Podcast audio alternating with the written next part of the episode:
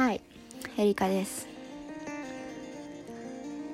いやちょっと久しぶりにまたポッドキャストを撮ろうと思うんですけどさっき2回ぐらいなんか撮ったんだけどなんか全然途中で話が分かんなくなっちゃって3度目の正直で撮ってます。そうだな。か大体話したいことはさテーマっていうか言った言いたいことはなんとなく決まってるんだけどそれをうまく言えなくてね途中で話が喋ってるうちにこんがらがっちゃって分かんなくなっちゃった。そう。まあこの前ばあちゃん家に行ってきてお母さんの方のばあちゃんの家なんだけどまあそれが結構ど田舎で自然にまあ囲まれて。温泉行ったり水族館行ったりとかしてまあ毎晩ばあちゃんともう80手前なのにさ酒も飲めるし夜更かしして長々をいっぱいおしゃべりしたんだけどさ。まあばあちゃん家に行って感じたことがあのまあこう、まあ、ばあちゃんはさなんか農家の生まれなんだけど、まあ、こっち北海道だからさもともとは九州の方らしくってでなんか戦前とかは結構お屋敷だったとかってさまあなんかこうお嬢様なんだよね。ばあちゃんは結構。まあその大人になったりとかさしてからはやっぱり農家だったから介護もしたりとかお仕事いっぱいしたりすごい大変だったこともあったと思うんだけどなんだろうその何を着てる何を仕事してるとかそういうことっていうよりもなんかこうメンタリティーというかこう自分はそういう存在なんだっていうこう自負みたいなさなんかこうお嬢様っていうのはそういうことなんだなと私はすごい感じました。なんかこう言って 改めていっぱい喋ってね。まあ実際なんか今日さ電話したらなんか「ばあちゃんはなんかお花もお茶も洋菜も和菜もやったらとか言ってめっちゃお嬢様じゃねえかって言ったらそうなんだとかそうなんだよみたいな話をうちの母さんともしててさ。もうなんか前にこう正月にお葬式があった時もなんかスタッフのお姉さんがお茶をね夜間をさ持ってきてくれてあのお継ぎしますよって持ってきてくれたんだけど、まあ、親戚普通にいっぱいテーブルにいたからさ私的には「いや置いといてくださいそのまま自分たちで継ぐんでいいですよ」とかって言ったらうちのばあちゃんは「じゃあ私はいただくわ」とか言ってさ お茶普通にもらうのがウケるんだよね。そういうとこに出るんだなと思って。私もなんかそれ見習わなきゃダメだなとか 思っちゃった。いい意味での自己肯定感の高さみたいなね。別にそれがね別にしてもらって別に悪いことでも何でもないから。こうこうなんだろう自分を大切にするっていうことのこうメンタリティーだよね。高さがやっぱあるよね。こうなんかこう仕事としてどうだとかそういうことじゃなくてこう表面的な話じゃなくてさ自分という存在を自分が大切にするみたいな。そのなんか大切さみたいなのはすごい感じました。しかもなんか結構うちの方のそのお母さんの方の親戚がさすごい人を褒めるからあのまあなんか親戚のおばあちゃん家に行ったけど、まあ、92とかでさもうなんかずっとずっと同じこと言ってんだけどさ「いや色が白いね色が白いね」ってこうさ「肌が綺麗だね」ってすごい何回も言うの。何回言うんだろうと思ったけど。すごい褒めるんだよねおばあちゃんたち。でも悪い気しないしさやっぱり。でそれをなんか私も最近人から言われたその褒め言葉みたいなのもなんかこう自分が素直に受け止められるようになってきたなと。変に謙遜したりもしないし裏があるんじゃないかと勘ぐったりすることもなければなんかこううざったいなと思うこともなく本当に本当にただただ素直に「そうでしょ」って「ありがとうございます」とこう嬉しいなと受け取れるようになったのは結構でかいと思う。本当それ。やなんか褒め言葉を素直に受け取れない人たちって結構いると思うんだよね。なんかそのまあそれにおだてになんかただ乗りすぎるのもまあどうかとは思うんだけどさ。ちょっと周りが見見えてないというかさ。ただ乗れおだてられてそのままこうね。そう木に登っちゃいすぎるのもまあどうかとも思いますけど。まあでも自己肯定感が削られてたタイプの人たちとかはいやいやいやそれはあなたねそれが当たり前だとか思うかもしれないけどそれってとっても素晴らしいことなのよと再認識することじゃないですか。まあ、人間自分にとっては普通だと思っていたことがまあほら他人からしたら羨ましいと思うようなことだったりすごいなって思うことだったりすることもたくさんあるから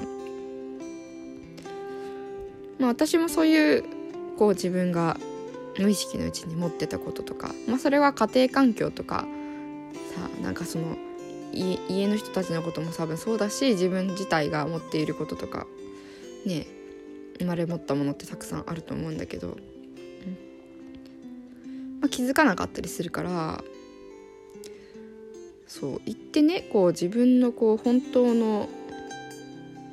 凄さというかねこう良さというかさそういうのやっぱ再認識するとさなんかこう自己肯定感がもうやっぱ上がっていくしいいなって思いますよ。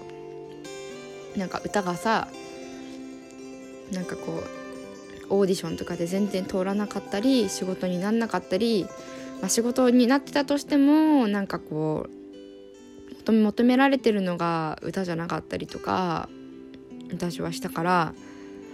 向いてないんじゃないかなとかなんかこう歌ったりすることがしんどいなやめたいなとか合わないんじゃないかとか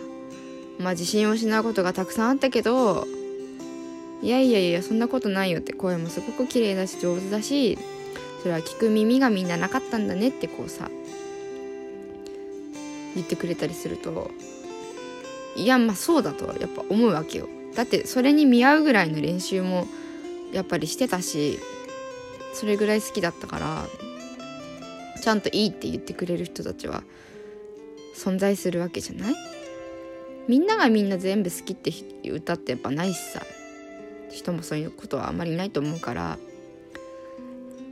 もう本当に刺さる人たちだけに届けられて、ね、喜んでもらえれば、まあ、いいじゃないかと。やっぱ私は思うわけで。喜んで聴いてくれる方が嬉しいしね。歌もさ何でもそうだけどお客さん相手にするものだとかさ仕事って結構そうだと思うんだ。ちゃんと喜んでくれる人に届くのが一番いいことじゃん。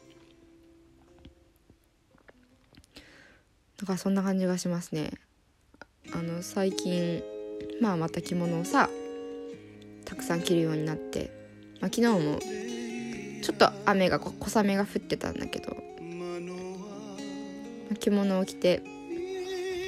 出かけたんだよねで昨日は普通に着るんじゃなくて下にスカートレースのスカート履いてみたりハイヒール履いたりとかインナーもタートルネック着てみたりとか、まあ、北海道だからまだそんなあったかくなくてさ全然大丈夫だったんだ着るのも。でそうやってちょっとこう洋服と混ぜたちょっとアレンジみたいな感じでさ着てお店に行ったらその通りすがりのさおばさんとかが可愛いねって言ってくれたりとか店員さんとかもすごい喜んでくれてそこの呉服屋さんのリサイクルショップリサイクルショップじゃないな。リサイクル店をちょうどやってたからそれを目当てで行ったんだけどやっぱり着物を着てくれる子がいるとそこの店員さんもすごい喜んでくれたし、まあ、そこでちょうどリサイクルでちょうどその日に着てた着物と合うメッチユキコートもゲットしたしなんかこうすごいいい日だったなって。その後は喫茶店に最近行きつけの喫茶店に行ってそこのママさんたちと喋ったりしたんだけど。ちょっと音ちっちゃくしよう。よいしょ。いやいやもう本当にいやそうねこう可愛いとかさ田舎にいてしかもなんかあんまりさ日本人って知らない人に声かけないけどね普通に来てなんか物見てただけで通りすがりのおばさんがねちっちゃい声でさ通る時に「可愛いって言ってくれたの。おって思ったけど。で可愛いって言ってくれたんだなって私はすごい素直になんか嬉しかったし。その着るものの効果っていうものもやっぱりすごいんだなって私は改めてまあ実感したわけですよ。前日なんか普通の全然確か普通の格好、まあ、その日もまあ私からしたら、まあ可愛いワンピース着てたけど、まあ、時間も遅かったしさ。でもなんかほら目立つけど浮かない格好っていうのかな。なんていうかな。まあ浮いてたかもしれんけど 着物っちゃ着物だから。まあでも街に馴染む感じのこうコスプレ感がない着物の着方みたいなのをさまあまあして出かけてたらねこうやっぱり可愛いねって言ってくれる人もいるし、まあ、普通の派手めというか可愛いねワンピース着てた時もそこのなんか化粧品売り場のおばさんが「えこんな人こんな綺麗な人いるの知らんかった」みたいなこと地元にいるの知らんかったみたいなこと言ってくれてやっぱ田舎にいても可愛い格好したらいいんだなって思った。うんなんか着物のリメイクの話をさなんかお母さんとして私あんまりお裁縫してないからさまあ、今みんなしないと思うよ正直。だって売ってるじゃんみたいな。作る必要ないからさ買っちゃうと思うんだけどまあだからあんま得意じゃないなって思ってたけどなんかこうしてみたらいいんじゃないみたいにさ言われたから手芸屋さんを昨日見に行ったりしてたわけそうやって。で今日は型紙がさそういう本とかが手芸屋さんはないって言われて。で図書館にあるよきっとたくさんって言われたから今日図書館に行ってきたんですよ。書館にあでも結構いっぱいあって、まあ、着物のリメイクのもあったんだけど、まあ、着物のリメイクはなんか本見たけどなんかあんま可愛いのがなくってなんかほら柄も地味だしさ形もなんか変にデザインが凝りすぎててなんか私体型的になんかいわゆるボンキュッボンみたいな感じのさなんだろう外国人っぽい感じの体型だからあんまだからそういうさボカなんかブカブカしてるの似合わないんだよね。そういうのが嫌だからカシクールワンピース風に着物をアレンジできるような型紙が載ってたんだったら欲しいなと思って見に行ったんだけどなかったんでまあとりあえずやめて。篠原智恵の「ワンピースのさ本が売ってたの。売ってたじゃねえ。置いてたの。それが結構可愛くて50年代とかのクラシカルな雰囲気のワンピースに近いのかな。カシクールワンピもあったしなんかこう襟付きのやつとか着物っぽい柄で作ったその着物風っていうかスカートの部分がこう多分巻きスカートっぽくなっててちょっと着物っぽさをねこうやっぱり出してるようなこうワンピースとかペプラムのワンピとかノースリーブのやつとかサーキュラースカートとかいろいろあって私結構洋服はそうだから体型的にもね胸があったりすると日本で今普通に言ってる既製服が全然入んなくて入ってもきついんだよね胸だけ。伸びる素材じゃなきゃ買えないとかさ。だこんだけ洋服いっぱい売ってんのになんか自分が着れる服が全然ないってどういうことよって思うわけ。私的には。可愛くないっていう思うデザインも多いしさ。アパレルでも働いてたけどなんかこんなにたくさん服が売ってるのに自分が着れる服がないってどういうことだろうってすごい思った。でなんかようやくデパートとかさ札幌とか東京とか見て回ってもいっぱい見て回ってもあなんか着たいなって思う服が全然なくて。かなんかあったなって思ったらめちゃくちゃ高いとかさ、まあ、そんななんか体型にフィットしそうってだけで10万とかバカじゃんって思って。だからこれってなんかその既製服が売り出されすぎた結果のなんかこう弊害だなって。思った。昔はさみんなお裁縫できたのはそんなの売ってないからさ自分たちで作るしかなくて本を見て生地を買いに行ったり、まあ、仕立て屋さんがあるんだったら仕立て屋さんでそういう型紙とかそうカタログのこの形っていうのに合わせてデザインブックを見て注文して作ってもらったりとかきっとしてたと思う。昔はね。だからちゃんと自分の体に合うお洋服をみんな着てたわけじゃないですか。まあみんなって言ったらあれだろうけどね。こんなさ全員がちゃんとおしゃれなわけないからあれだけど。でもそういう服を仕立てたりとかやっぱしてたわけじゃない。なんかこれからの時代はさなんか私またそっちに戻ってくんじゃないかなって思うの。まあそのそれが手縫いっていうかさそのミシンで縫ったかどうかは分からんけどさそこまでは分からないけどでもやっぱ自分の体にきちんとフィットする服っていうのはさやっぱこれからまたこう需要が出てくるんじゃないかなって。私さなんかさそういうの言ったら 3D プリンターで作る服が出てくるんじゃないかっていういう話をさ言われたことあるんだけど私それは若干違うと思うんだよね。いやそれで服も作れると思う実際。でもそれ1枚のやつだったらじゃん。なんかやっぱりそんなに簡単じゃないと思うんですよ。個人的にね。そのディティールとかさこのここにギャギャザーが入ってるからどうだとかさ。なんかさ1枚ペランとさだただ作れるものとはやっぱりちょっと違うんじゃないかなって。思う。結局そういうさ自分たちで後々こうなんかここの部分直したいって思った時に多分それできないと思うんだよね。だってプリンターってことは多分表面的にしか作れてないってことだと思うんだよねきっと。いや分からんよ。でもまあでも多分そうじゃん普通に考えたら。だって布のこの1枚のこの状態からさ切って塗ってっていうこの細かい段階まではコピーしきれないと思うんですよおそらく。縫って取って開いた先がちゃんとそうなってるかって言ったらそこまできっとならん気がすんだよねプリンターだと。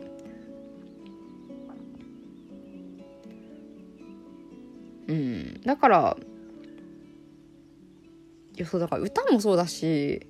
このお裁縫とかもそうだけど技術っていうものは本当ね資本だと思う。本当に。誰も取らない。すごいものだと思うんですよ私は。こんなに技術が世の中のこういうね表面的な技術がたくさん進歩してもその人が持ってるそういう能力ってやっぱり取られないしなんかこうそういうものがまたすごいなと思う私は。そういうものにものすごく価値がやっぱりあるなって私はすごい思って今。なんかね昔からなんか音楽の専門行ってる時からファッションすごい好きで別に誰に教わってるわけでもないし何を目指してるわけでもないのになんかそういう書籍を読むのが大好きで。なんか最初は米沢陽子さんのパリジェンヌの服の着こなしとかそういうなんかイラスト本があったんだけどそれすっごい好きでいっぱい読んでたりとかあとはクラシック女優が好きでオードリー・ヘップバーンとかもそうだしあとはあのココ・シャネルも好きでココ・シャネルの映画も全部見たしなんか防具のスタイルブックみたいなココ・シャネルが書いたデザイン画とかが載ってるような本があるんだけどそういうの読んだりとか。なんか服飾系の専門学生が着てるようなまたファッションとはちょっと違う感じのなんかそそういうクラシカルななんかこうお洋服についての書籍とかを読むのがすごい好きだったな。勉強してた一人で勝手に。で今回もその図書館行って借りてきたのはそのこの「ワンピースの型紙とかの参考になりそうなそのまあもちろん型紙も一緒についてる本なんだけど手芸の本と美智子様のなんかこれはね結婚して50周年のなんか写真集らしいけどでもやっぱり昔のファッション多分時代的に近い時代のファッションだと思う。70年代とかかな。なんか60年代70年代とかだと思うけどそういう時代とかのファッションも、ね、若い時のファッションもすごいやっぱ素敵だしなんかこう王室の人が来る着るやっぱり皇室か日本だから日本皇室とかさロイヤルなんちゃらみたいな人たちが着るファッションっていうのは、まあ、ある種の最高峰の一つだとは思うんですよね私的に。だからすごいこういう感じのファッションいいなってお上品でスタイリッシュでなんかこういいなって私は思うこういう格好が。すごいそういうのも参考になるしあと中原純一さんの本も借りたわ。私がねこの人その人の本ね他の本も2冊くらい持ってるけど昔のファッションとかあとはなんかこうメンタリティーみたいな。こう奥ゆかしさとかさ品のある感じとかさまあ昔は女の人はもっとなんか今よりも制限が多くて大変だったんだなとかって思うところもあるけどこんなこと言われなきゃいけねえのかとかさなんかそんな髪切るだけでそれが一大事のようにさなんかこう昔はあったりしたみたいでさ、まあ、制限もたくさんあったと思う。こう道とかもさ自分では選べないこととかもたくさんあったと思うから。まあでもまあその当時の人たちはそれがそういうもんなんだってその将来にある意味悩まなくてよかったっていうところも一つのいいところだとは思うけどね。今の選択肢がある自分たちから見たらこういうことしたかったとかってたくさんあると思うけど逆にありすぎたらこう今の若者とかは私たちもそうだけど指標がなくなってきちゃったからここにこうすればいいみたいなねロールモデルがもうないでしょ？だからこう切り開いていかなきゃいけないから、まあ、結構大変だなって思う。まあだから私もそれで結構遠回りしたしまあ今ようやくまた再スタート地点にいるんだろうなっていう。感じもするけどなんかまあ歌でなんかこうまた頑張んなきゃいけないなとかさ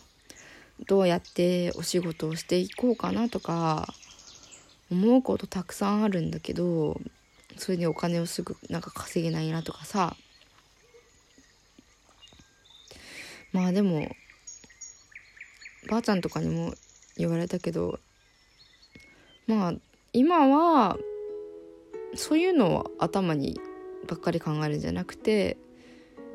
本当に好きで興味があってやってみたいって思うことに挑戦して見ることが大事なのかなって思ってなんか進んでないよね私なんか帰ってきてちょっとずつ進んでるなとかいらないものがどんどん抜けてきたなとかはすごい感じるんだよね。でやっぱりファッションが好きででなんか自分で言うのなんだけどこう今の人いや別に今の人にはないっていうわけではないけど個人的に独特なこうファッション感みたいなのはあると思う。自分がね。そういう感性みたいなセンスというかさこういうのが好きだっていう思う自分の好みっていうのかな。独自の美学みたいなさ。なんかそれではもうなんか別に教わったからとかじゃなくてなんかもともとなんか備わってたみたいな土こう徐々に自分の中で勝手に培われてきて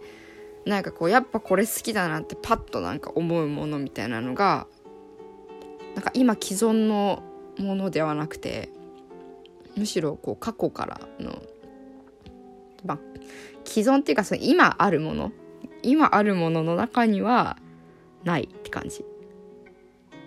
なんか昔のそういういいものっていうのかな素敵なもの。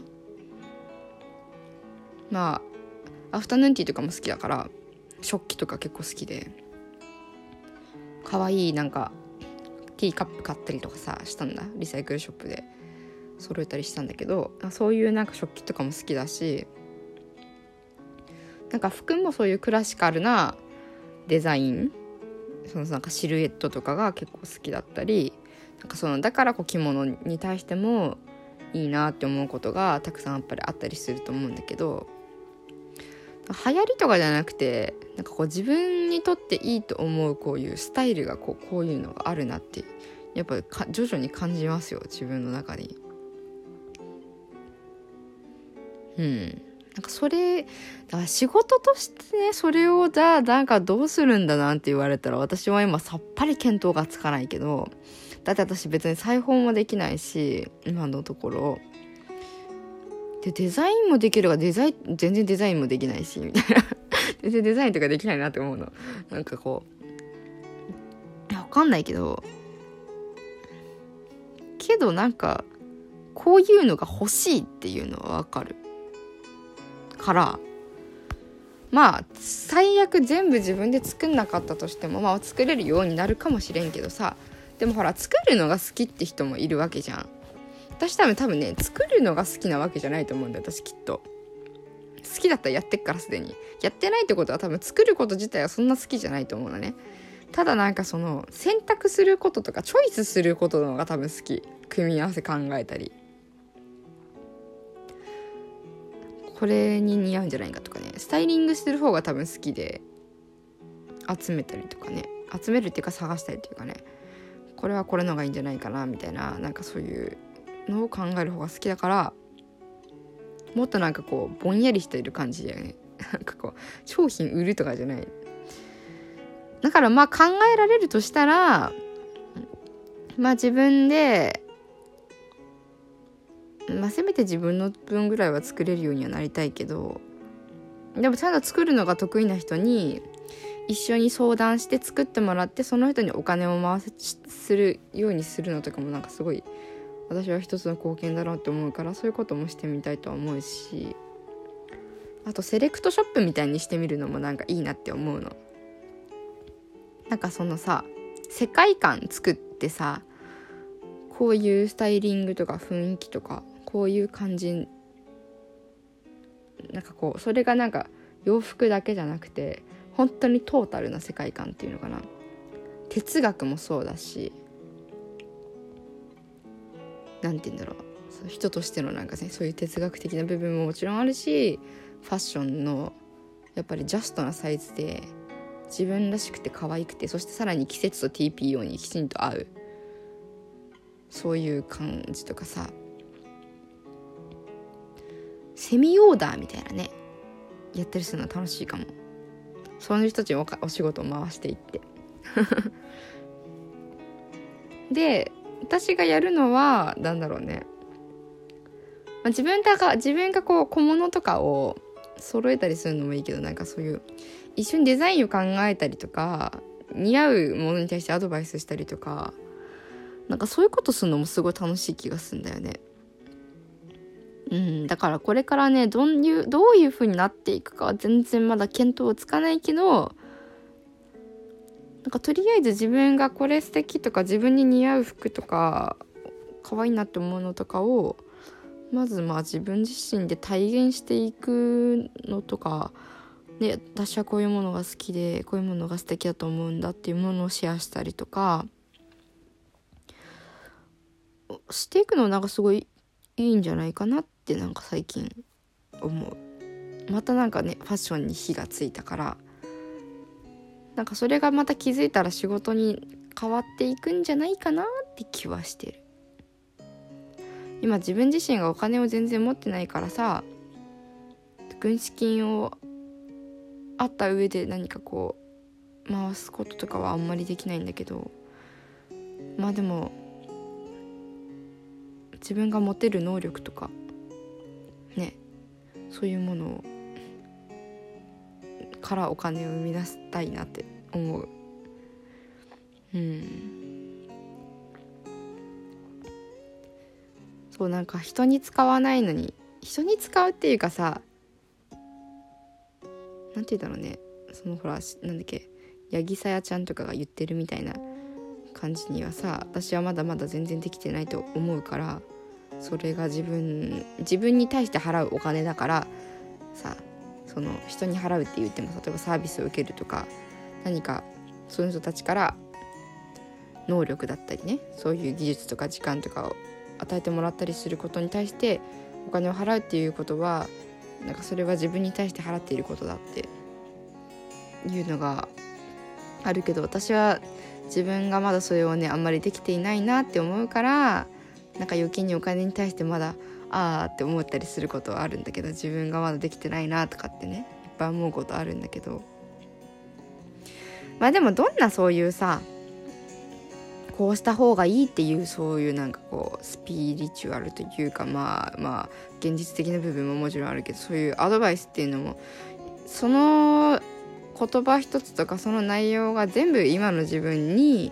当てはまることでもないからそれはもうすでに自分がねある一定使えるお金を持っている人たちじゃないとやっぱりできないことってするじゃんそのお金のバンジーとかいうのもさ持ってないのにさ、まあ、ゼロなのにそんなことできるわけないんだからそもそもね なんかまずさその人がやらなきゃいけないことはきっとまた違うことだってするわけじゃん。まあ、だからなんかこうそういう言葉になんか自分ができてないってこうまたいちいち傷ついて落ち込んだりすることもまたバカらしいかなって思うんですよ。多分私の中で今やらなきゃいけないことは一つ一つ自分が興味を持ったりとか好きだなとか思うことを突き詰めていくこととあとはまあそれを発信していくこと。なんじゃないかなってなんとなく思う。好きだから何回もやっぱり本読んじゃうしさこういうの素敵とかこういう風なの作ってみたいとか。こんなの着てみたいって思う、まあ、きっと実際作るとなると大変だと思うんだけど。でも楽しいと思うから。今までやってないからできないと思ってるだけでやったらできるようになることなんて世の中これからたくさんあるわけで。お裁縫もだからきっとできるようになる気がする。デザイナーになるかといったら全くわからん。デザインセンスがあるかもわかんないから。でも一緒に考えたりしたりするのは楽しいかも。こういうのいいなとか。昔の服からなんかこうインスピレーションを得て考えたりするのは意外とだから向いてるかもしれんよね。まあまだ絵とか全然描けないしさなんかそういう意味で必要なこととかはまあ全然ないですけど、まあ、最初ココシャネルだって別にほらねあの人だってパターンを引いてとかそんな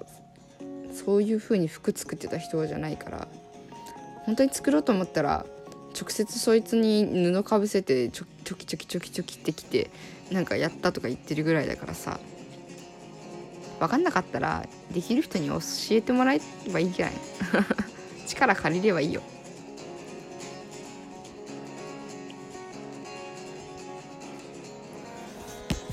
いや楽しみだなこれから。一つ一つまたできるようになることがこれから増えていくんだろうな。つまみ細工とかそういう部屋かアクセサリーみたいなのもいっぱい欲しいしな。そういうの集めたい。世界観がね。もっともっともっともっと何が好きかを突き詰めてここをこういう風にしたらきっと可愛いよとかこういう風なスタイリングがいいよとかもっと言えるようになったら楽しいんだろうな。あんまり考えないようにしよう。難しいことは。はい。まあ今日はこれぐらいにしようかな。うん。30分も喋ってるし十分だよね。明日はねそうお母さんに頼まれてる仕事があるから。ちょっとそれをやるかな。工作。工作の手伝いしなきゃ。犬はひっくり返って寝てます。次はまた何のお話をするんだろうな。まあでもねまたそのなんかこうお洋服作りとかのね進展があるかもしれないからまた感じたことをボソボソ喋っていくんじゃないかなと思いますね。うん。なんかほらツインレイの話とかさ、まあ、ツインレイじゃなくてもいいんだけどなんかほら好きな人がいるなとかさそういう話話っていうかなんかほらそういう風になるとなんか男の人に気が行きがちだけどなんか私今そういうのが全然なくっていや一応好きな人はいるんだけどさ。いや好きだけどいや別に今なんかこうね今すぐなんか思うことないんだよね。なんかこう形的に最終的にこうなったらいいなはあるよ。あるけどなんかこう別に今それをやることないしなんか今何かやらなきゃいけないこともないなっていうなんかこう付き合いたいって今思ってないし今今の時点で。今は自分に集中したいからさ。でもそれでいいと思うんだ。結局お互いねまあだからねまあちょっと自分ビジネスのセミナーもちょっとこれから受けたいと思うんですけどそのまたお金も稼がなきゃねなんとかして稼ぎますけど。そう。だからまあまず自分らしく生きながらお金も稼げるようになるっていうことはすごい自分の今後にとって大事なことだからまずはそれに集中して自分のライフワークを決めたいね。なんか毎日これをやるっていうこう自分のやることが欲しいなんかこう仕事的に。そう自分的にねこう苦が苦じゃなくて楽しんでそれがお金に全部それが仕事に変わっていくようなサイクルを作れるようになりたいから、まあ、起きて今日何しようかなって考えて自分で選択するっていう風なのはもちろんいいんだけど何しようか暇すぎてやることないなっていうのもまた寂しいから。なんかそのやることが全てね結局仕事になるような風にしたいんでちょっとそれを受けたい、まあ、それだけのためのお金もまた別で稼げるようにしたいし人の道。うん。はい。ということでまたまた今日もいっぱい喋っちゃいましたけどこんな感じです。また次回。聞いてる人がいたら是非聞いてほしいなと思います。はいどうもありがとうございました。バイバーイ。